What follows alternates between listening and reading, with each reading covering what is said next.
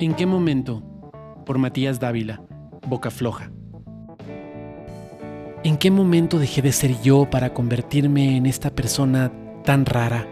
Si no fue sino hasta ayer que la profesora me seguía llamando la atención, que me enamoraba de mis compañeras de clase y que la vida me exigía tan poco. Otros eran los que pagaban la luz, el agua, el teléfono. Tengo teléfono. Y para mí solo. Ya no tengo que ocupar el de la casa. Ya nadie me grita si me demoro hablando. Ya no hay nadie que levante otra extensión y que me pida que cuelgue haciéndome quedar mal con alguna novia. De hecho, hoy cuelgo solo, sin que nadie me lo pida, porque cada minuto me cuesta. Y ya no hablo con novias, con la única que podría hablar vive conmigo, y a veces no quiere ni hablarme, ni yo tampoco. ¿En qué momento permitimos que las computadoras y los teléfonos reemplacen las tardes de amigos en el parque? ¿En qué momento se nos metió en la cabeza que todo es peligroso? Con ese pretexto nuestros hijos ya no salen, viven clavados en las pantallas, ya no tienen novios en el barrio, ya no dan serenatas ni hacen travesuras, timbrando a los vecinos para luego salir corriendo. Eso que a nosotros nos hacía tan felices. ¿En qué momento empezamos a dar ejemplos de responsabilidad si históricamente siempre nos los dieron a nosotros? ¿En qué momento pasó de moda el rock para dar paso a esto que los chicos hoy llaman música?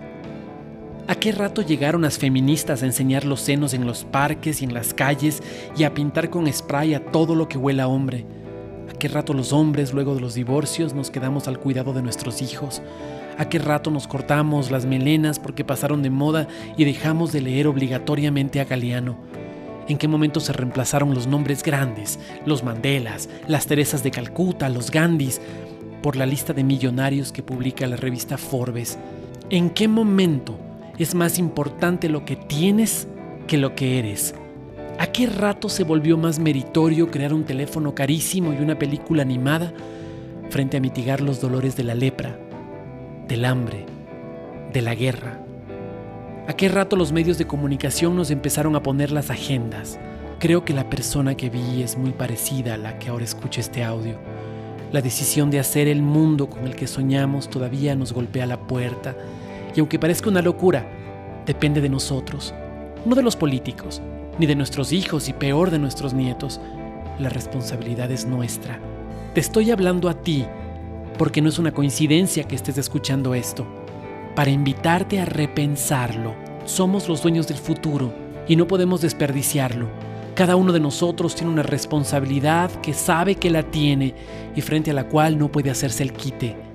Por eso no me pidas que te diga lo que debes hacer, si solo basta con aquietar un momento el ahora para darnos cuenta.